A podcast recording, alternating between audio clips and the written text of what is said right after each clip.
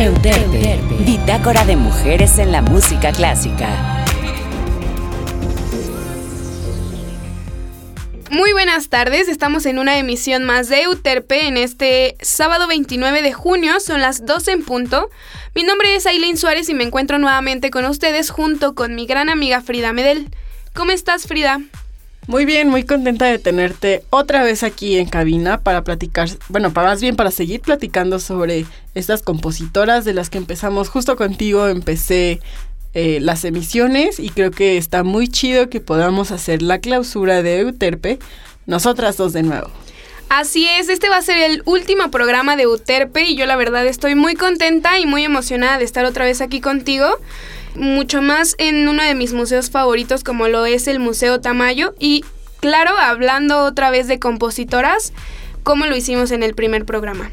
Esta vez, bueno, va a estar bastante interesante porque la primera sí fungió en cierto momento como una compositora, pero en realidad se dedicó más, digamos, a la docencia, tiene una parte muy fuerte dentro de la pedagogía y la segunda es una intérprete brillante, súper, súper destacada.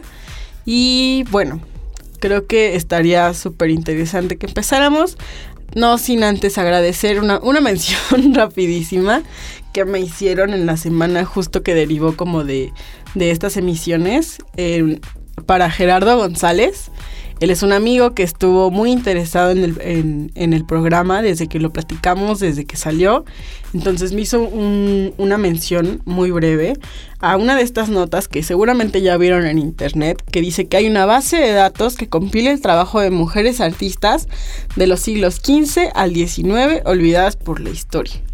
Entonces, como, como dato así brevemente, es una nueva base de datos en línea que está trabajando para cambiar esta narrativa la cual es llamada A Space of Their Own, que quiere decir como, bueno, más bien esto es haciendo referencia al ensayo de la autora Virginia Woolf, Una habitación propia.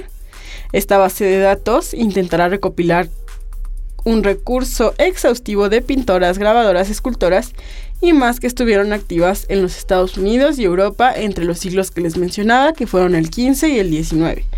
Este proyecto es una colaboración entre un grupo de investigadores en la Universidad de Indiana Bloomington y la Fundación Advancing Women Artists.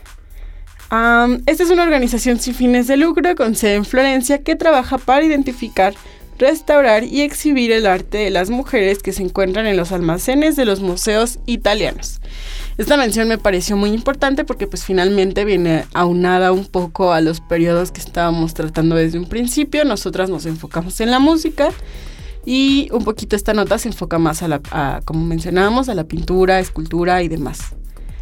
Claro, pero creo que como justamente tú mencionas, como dato, no está de más y sobre todo que se me hace algo muy interesante que en la actualidad existan este tipo de archivos, ¿no crees? Sí, claro, y la mención es como de un proyecto afín, entonces eso está muy chido. Pero bueno, creo que es, momento de empezar nuevamente con lo que nos atañe. ¿De quién vamos a hablar hoy para empezar, Aileen?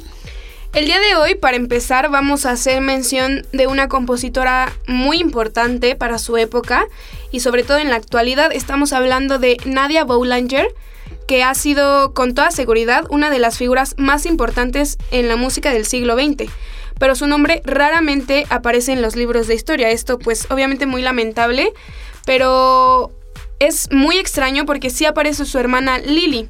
Ella es una figura menor, pero no anecdótica, del movimiento impresionista que falleció en 1914.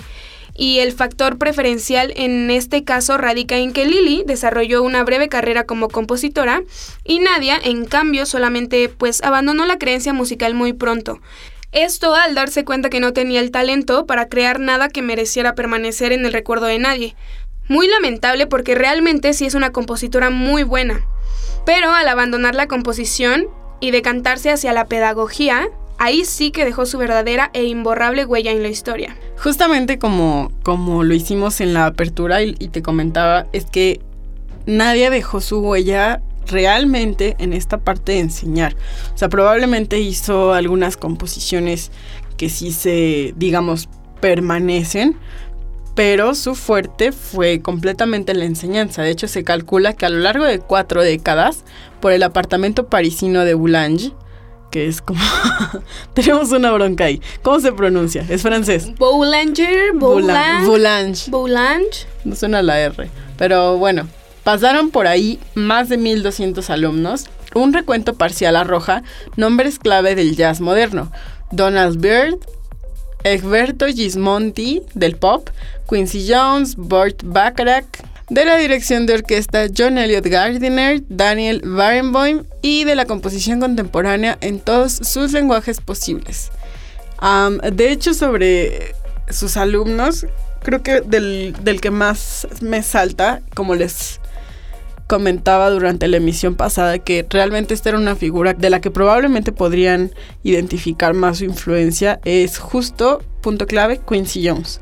Hay una parte en, no sé si lo, lo han visto, en el documental de Quincy Jones en el que él menciona que viaja a Europa a aprender sobre orquestación y sobre composición para cuerdas con Nadia. Entonces esto fue en un periodo en el que en- durante su desarrollo profesional el racismo también fue un- una traba para, para, así tal cual, para el desarrollo de su carrera.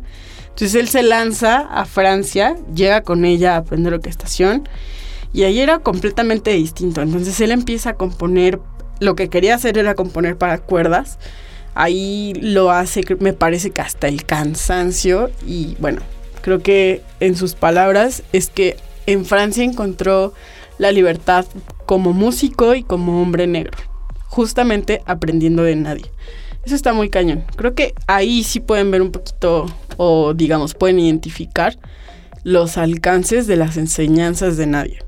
Otro de los alumnos que también menciona que Nadia dejó una gran huella en él es Philip Glass. Él es un compositor minimalista y en uno de sus libros que se llama Palabras sin música, explica cómo Nadia era el vivo ejemplo de rectitud y de disciplina para él, ya que siempre exigía no solamente a él, sino a todos sus alumnos puntualidad y mucha constancia, ya que a algunos los atendía de manera individual, a otros por semana, pero bueno, creo que en su libro se explica muy bien la exigencia de, de Nadia como, como profesora.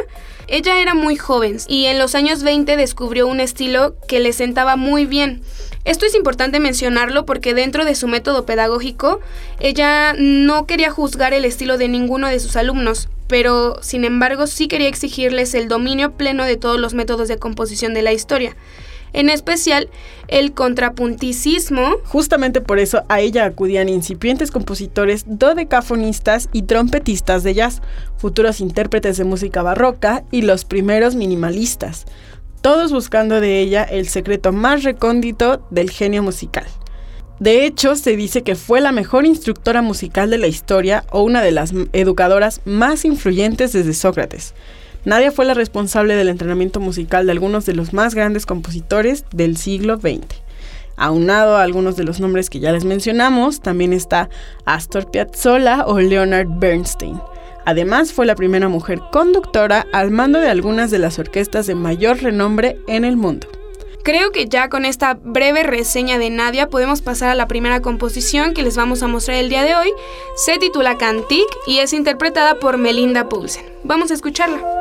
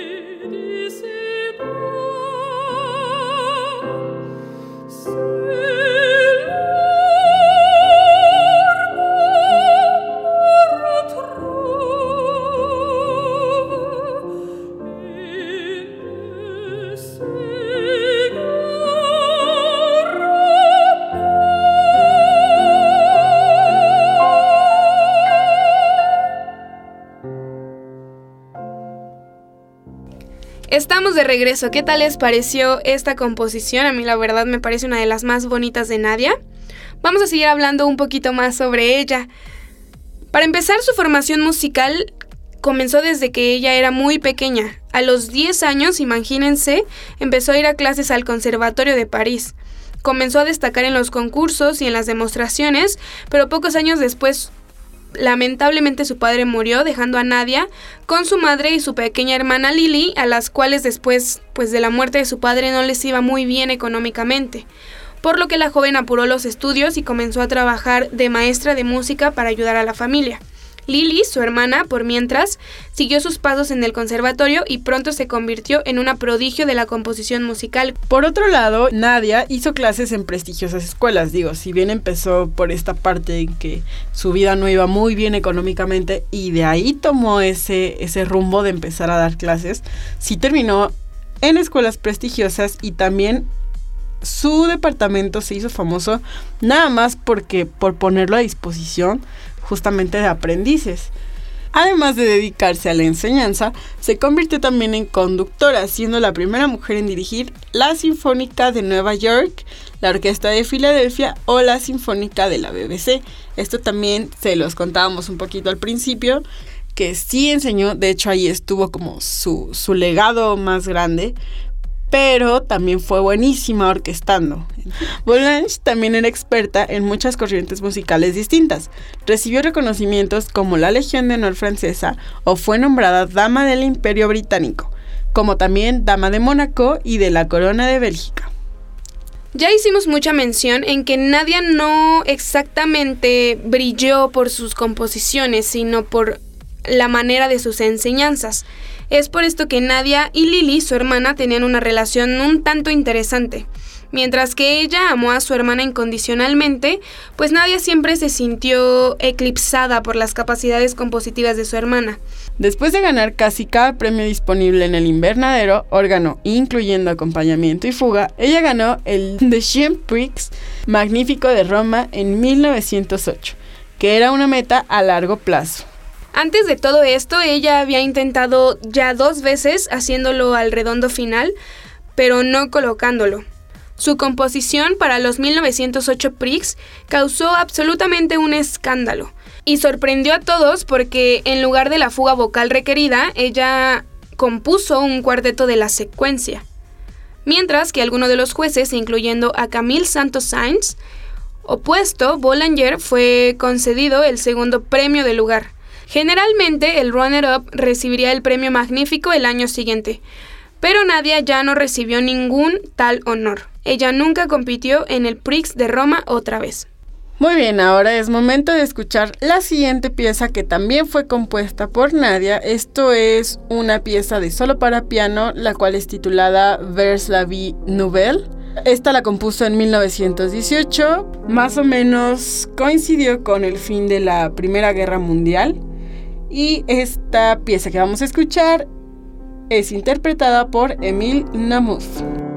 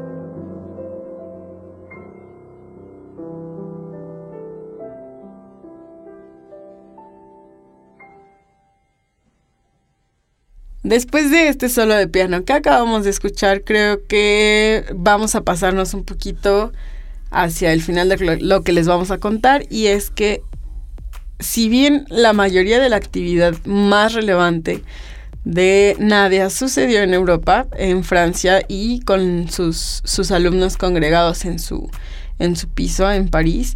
Ella también estuvo residiendo un, un periodo importante en Estados Unidos. Esto fue al final de la Primera Guerra Mundial. Y bueno, pues su influencia musical era inmensa en la mayor parte del mundo musical occidental.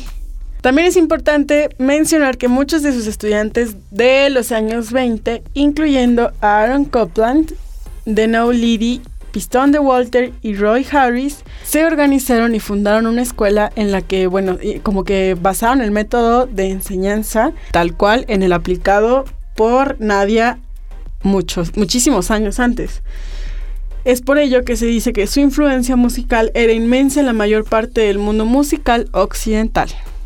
Vamos a escuchar ahora tres piezas para cello y piano, estas obviamente compuestas por Nadia e interpretadas esta vez por Adam Paul y por Edith Guidayani.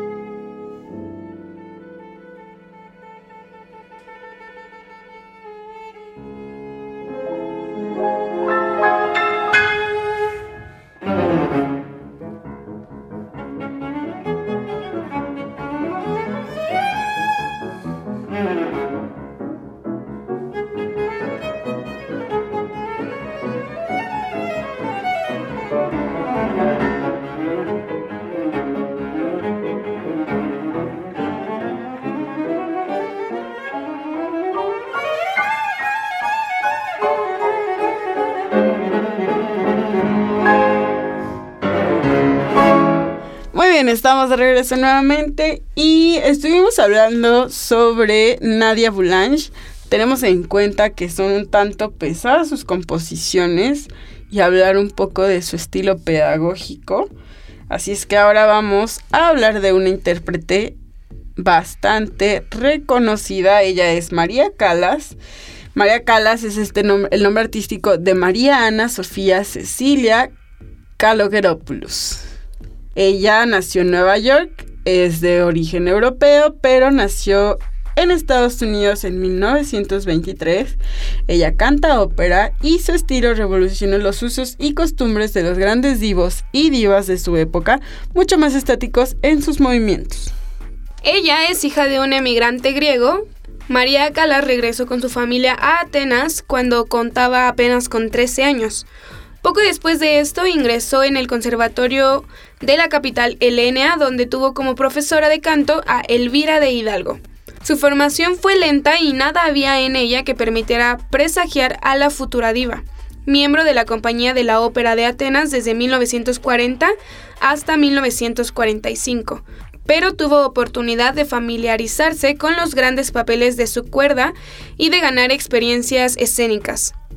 El estreno de la ópera de Manolis, Calomiris, El Contramaestre, uno de los pocos títulos del repertorio contemporáneo que abordó en su carrera, y los papeles titulares de Sour Angelica y Tosca de Puccini, y de Leonora del Fidelio Beethoveniano fueron algunos de los títulos que interpretó en esta primera época.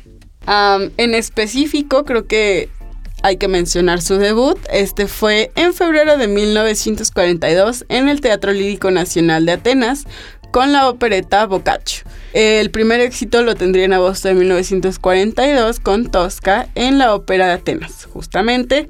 Y pronto cantó Fidelio, que ya mencionabas, Tifland y Caballeria Rusticana, también en Atenas. Después de que que empezó a agarrar vuelo, rechazó un contrato en el Metropolitan Opera House de Nueva York, ah, marchó, se fue a Italia de regreso, donde debutó en la Arena de Verona en 1947. Esto fue cinco años después de lo que les acabo de mencionar.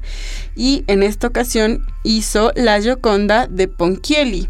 El éxito que obtuvo en esas representaciones atrajo sobre ella la atención de otros prestigiosos teatros italianos. Su carrera estaba desde entonces lanzada, protegida por el eminente director de orquesta Tullio Serafín, cantó Durandot de Puccini, Aida y la Fuerza del Destino de Verdi e incluso Tristán e Isolda de Wagner.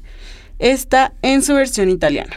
Pero, ¿qué te parece si vamos a escuchar una primera muestra de su voz? y nos presentas la primera ópera que tenemos de María. Claro que sí, vamos con esta primera pieza que se titula Oh mio babino caro.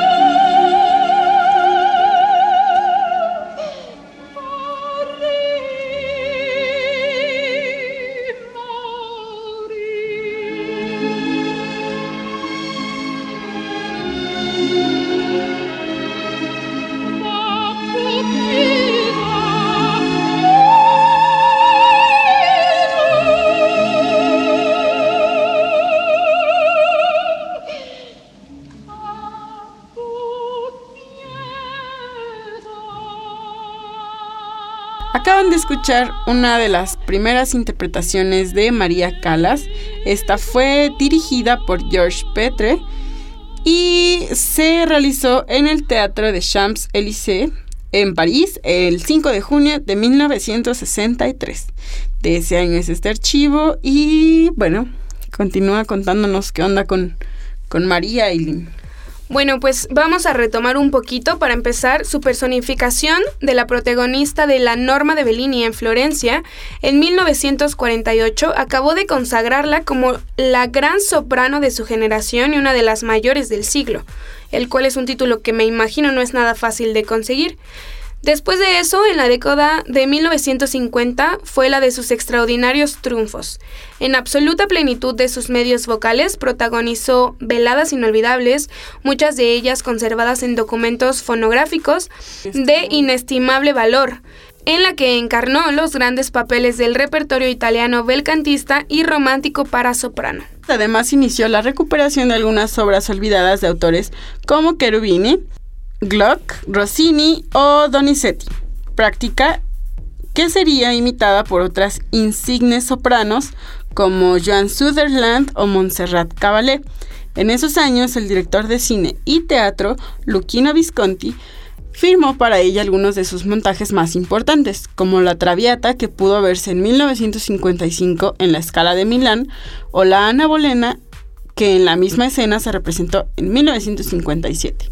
De 1971 a más o menos 1972 intentó dedicarse a la dirección escénica, con una puesta en escena en las vísperas sicilianas que no alcanzó éxito y después de esto impartiría una serie que hoy conocemos como legendarias clases magistrales en la Juilliard School de Nueva York que impartirían el drama teatral Masterclass del dramaturgo Terence McNally y mostrarían el precario estado de su voz. Así es, María tuvo un despegue bastante, digamos, importante en un periodo muy corto de tiempo. Y si de por sí su voz era bastante difícil de catalogar solamente como soprano, porque digo, alcanzaba dentro de la ópera eh, bastantes, digamos, pasaba por varias clasificaciones de la voz. Entonces, todos estos tonos que ella alcanzaba y las presentaciones tan seguidas que conseguía y demás, creo que fueron un factor para que justamente su voz fuera un poco en declive y, diera pie posteriormente a su jubilación un poco temprana de los escenarios. Vamos a continuar con otra, con otra interpretación de María para conmemorar un poco el buen estado de su voz. en su tiempo. Cuando todavía tenía un buen estado de cuando voz. Todavía cantaba. Que en realidad lo hizo, como te digo, en, escenarios muy importantes y, de maneras impresionantes. Pero sí, creo que era bastante complicado que, que tal estado de la voz así tan, tan, tan, tan magnífico se conservara por muchísimos años. Entonces, a continuación vamos a escuchar una pieza en francés que es Je perds du monde de María Calas precisamente. Y bueno, vamos.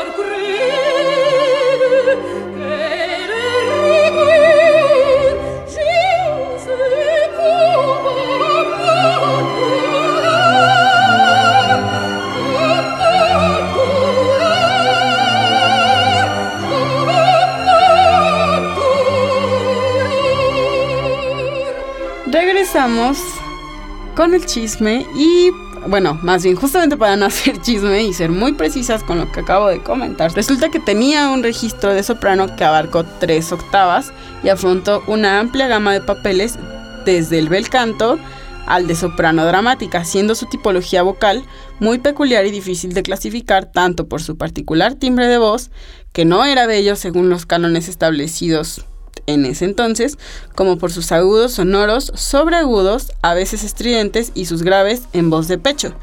Tenía también una sorprendente capacidad de matizar, lo que ha llevado a algunos críticos a considerarla como soprano sfogato, una voz capaz de alternar entre registros de soprano aguda como de contralto con gran agilidad. Esto era lo, que te comentaba, que más bien iba como de una clasificación a otra era capaz de ello, pero eso le exigía un, mayor esfuerzo. Sí, un mayor esfuerzo, algo muy cañón. Así es, precisamente lo que comentabas, ella tenía esta gran voz ya que combinaba una formidable técnica del bel canto que daba mucha flexibilidad a su voz. Esto obviamente combinado con su gran talento y con las cualidades que la hicieron la más famosa actriz cantante de ópera de su época. El mayor don de Calas se hallaba en su innata musicalidad que le permitía internarse instintivamente en el universo personal de cada compositor, esto sin importar los defectos vocales en los que a veces incurría. Calas supo hacer de sus defectos sus mayores virtudes. Era magnífica en escena y no solo un gran soprano con dotes vocales inusuales, sino también fue una gran actriz que supo encarnar sus personajes de un modo único demostró la vigencia de la ópera con interpretaciones casi cinematográficas y poseyó una intuición artística infalible, que se apoyó en un gran trabajo a menudo apoyado por directores de la talla muy alta, como lo son Luchino Visconti y Franco Sefrielli. Hace un par de meses estuvo en exhibición en Cineteca Nacional justamente un documental, digamos, biográficos, y también en abril se realizó un concierto ahí con hologramas. Ella aparecía así en esta figura y esto fue a casi 70 años de su primera visita a México. O sea, ella ya había estado en México, entonces póstumo realizan este proyecto como parte del proyecto Calas in Concert de Hologram Tour. Esta presentación se hizo en el Auditorio Nacional con apoyo de la tecnología holográfica ultrarrealista, la cual interactuó con los músicos de la Orquesta Sinfónica de Minería y estuvo bajo la dirección de Jerry Grant. El lanzamiento se hizo previamente en Europa en 2018 y ahí se presentó con mucho éxito. Entonces vinieron para acá, como te comento, en la ciudad, por lo menos en el auditorio. Luego se fueron para Puebla al Auditorio Metropolitano y también en Guadalajara en el Auditorio Telmex. También formó parte de un festival de música de Zacatecas y ahí hizo dos conciertos. Algo súper interesante es que este concierto es el primero en su tipo, el cual se presentó en el continente americano. O sea, ya había como algunas experiencias previas en Estados Unidos, con artistas como Tupac o Whitney Houston, pero hasta ahora no se había logrado un concierto completo con el uso de esta tecnología. Esta fue la tercera vez en el mundo que se montó un concierto completo. Veíamos hace ratito los videos y la verdad es que se ve muy real. Parece que realmente ella está ahí y me parece que todos los, los asistentes, las personas que pudieron ir, pues lo vivieron de esta manera. Realmente para ellos ella estuvo ahí. Sí, se los recomendamos mucho, quedamos como... Muy impactadas. Pueden encontrar el video en YouTube. Sí, es que está súper interesante. Creo que si lo buscan así, tal cual como... No nada más como María Calas, Auditorio Nacional. O sea, más bien busquen como el concierto en holograma. Y está... Muy impresionante. Bueno, a mí se me hizo muy impresionante la calidad del holograma. O sea, realmente, como les decía, parece que ella está ahí. Si ya eran fans o se quedan un poquito con ganas de saber un poco más sobre María, es importante mencionar que por lo menos a ella sí, sí se le hizo, digamos, un archivo muy particular. Está montado en una plataforma en internet. Si ustedes buscan mariacalas.com diagonales, ahí van a encontrar un website súper completo en el que tienen como cuatro opciones en el menú. Tienen fotos originales, tienen algo así como, es como live, look, voice y Now. Todo su repertorio, toda su carrera básicamente está, ahí.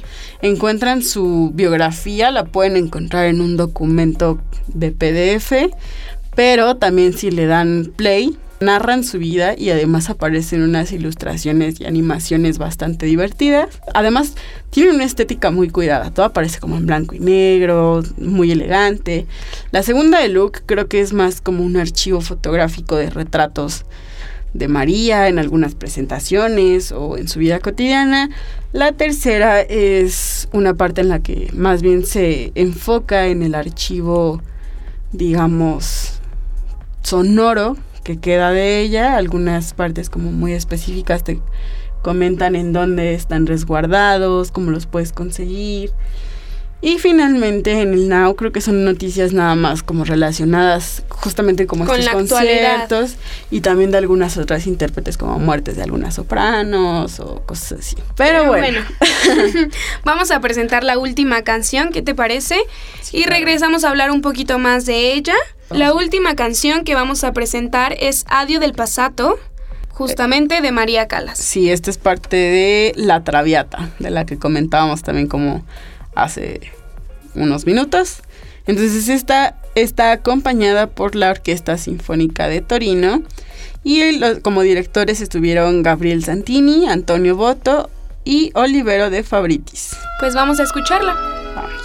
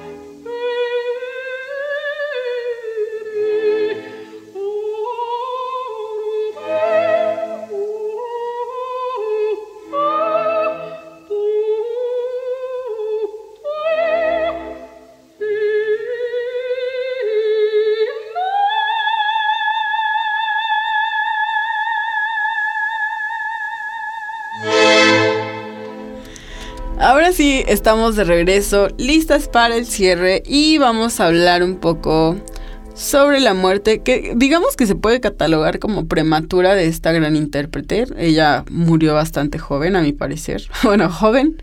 Sí, Joven, bastante sí. joven. Sí, ¿no? Sí cataloga como Sí. que tuvo una muerte prematura. Y bueno, am, Aileen nos va a platicar un poco más sobre eso. Yo solo voy a decir que fue una pérdida muy Memorable, fuerte. Sí, sobre todo. Fue algo muy fuerte, digo, además de que se fue una gran intérprete, que a pesar de que ya estaba jubilada, su simple presencia, eh, porque además si saben, digamos, la ubican, tenía una belleza... Incomparable. incomparable. no, pues tenía una belleza bastante impactante también. Era, era muy imponente. De las mujeres imponentes, tipo, yo creo que me atrevería a decir tipo María Félix. Si tú ves a María Calas, la, la neta es que sí te impone. Sí, sí, bastante. su perfil. bastante. Pero, de vuelta. Les voy a contar punto. un poquito cómo fue la muerte de María Calas. Esto fue el 16 de septiembre de 1977. Ella se despertó como cualquier otro día en su casa en París, desayunó en su cama y se fue a su cuarto de baño. Y a diferencia de otros días tenía un dolor punzante en el costado izquierdo, lo que hizo que se desmayara. Ella fue llevada otra vez a su cama y bebió un café muy fuerte. Después de esto, obviamente reclamaron la presencia del médico del mayordomo, quien salió inmediatamente hacia, la residencia de María, pero lamentablemente ella murió antes de que llegara. Su funeral fue cuatro días después de su muerte, el 20 de septiembre, y su cuerpo fue incinerado en el cementerio parisiano de Père Lachaise. Las razones de su muerte quedan todavía muy poco claras. Oficialmente se trató de una crisis cardíaca, pero no se descarta que se suicidara ingiriendo una dosis masiva de tranquilizantes. Su urna fúnebre fue robada y encontrada unos días más tarde. Esto pues bastante lamentable y después de que recuperaron la urna, sus cenizas se dispersaron en el mar Egeo. Ahí estuvo la parte romántica. Previo a eso, creo que profanaran ahí Sí, no, su- no. sus restos y los. Bueno, los encontraron días Sí, o sea, después los encontraron, pero. y de manera muy romántica y muy bonita pues los arrojaron al mar Egeo. Muy bien. Me parece algo muy bonito, fíjate, me parece algo muy significativo que hayan arrojado los, los, los restos de María Calas al mar Egeo. Me parece un gran cierre, una manera de conmemorar a esta intérprete, me parece algo muy bonito. Claro, después de la controversia, un poco eh, volvemos a, a su retiro, al desgaste de su voz. Fuera de eso, su, su huella en, en estos escenarios, en la ópera en sí, creo que esto fue una huella inmensa. Pero Que hasta el día de hoy yo creo que... sí, es una de las grandes Sí. figuras así, tal cual de la, de la ópera. de la ópera. Qué triste. Sí, estamos aquí bien consternadas en cabina. Pero bueno, eh, quisimos el- elevar un poquito como poner a, a Nadia al principio, que como les decíamos, sabemos que es un poco pesada, tanto sus composiciones como todo lo que orquestó, la verdad es como un contenido más, pues, más denso. Entonces, ya con María creo que Amenizamos un Am- poco. ameniza más que nada por los por justo las notas tan altas que alcanza. Y también quise amenizar el programa completo con la voz de Aileen. Me dio mucho gusto tener una voz más, más alegre, más viva, que me ayudara a presentar el programa del el día de hoy y también de poder cerrar este ciclo de transmisiones con ella. ¿Tú qué dices? Pues para mí un gusto siempre verte, estar contigo. siempre, siempre es un gusto y mucho más haciendo este tipo de cosas que a las dos nos gusta bastante.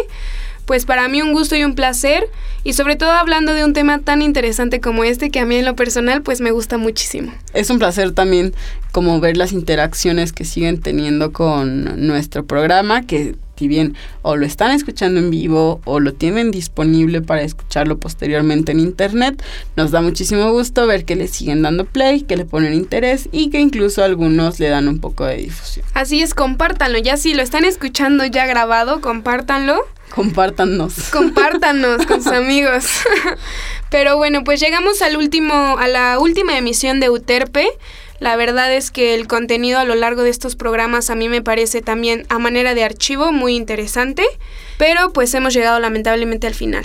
Así es, en esta en este ciclo de verano solo hablamos de seis figuras muy importantes dentro de la música, de las que hicimos una selección muy breve, pero sí, creo que el objetivo y digamos el un poco las posibilidades de hacer esta parte de, rescate y de difusión más que nada de las obras de esas compositoras también está muy chida, abre posibilidades muy amplias.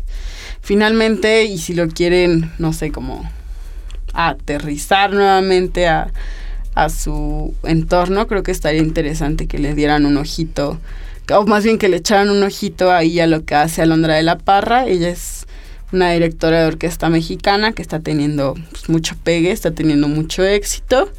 Entonces, digo, si quieren no empezar... No está de más, ¿no? Que sí, si quieren empezar a ver así como que digas tú ahorita, ¿qué se está haciendo? Este, mujeres, no sé, mexicanas, ¿qué, qué, qué onda con la música clásica? Pues sí, Alondra está orquestando de una manera brillante, ella está haciendo presentaciones muy cañonas. Y pues nada, queríamos justo abrir algunas puertas, abrir algunas posibilidades y les damos muchas, más bien les damos las gracias por escucharnos y mantenerse al tanto de una temática como esta. Cerramos ya Euterpe, mi nombre es Aileen Suárez. Mi nombre es Frida Medel y los dejamos con el resto de la programación de Radio Rufino. Hasta pronto. no.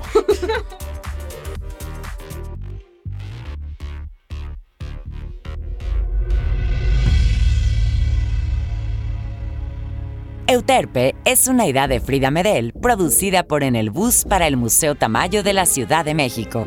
La investigación y guion corren a cargo de Frida Medel. La conducción de este programa la llevaron Frida y Aileen Suárez. La operación y postproducción de audio estuvo a cargo de Asgard Mendizábal. Mariana Lapuente, esa soy yo, es la voz de la imagen sonora del programa.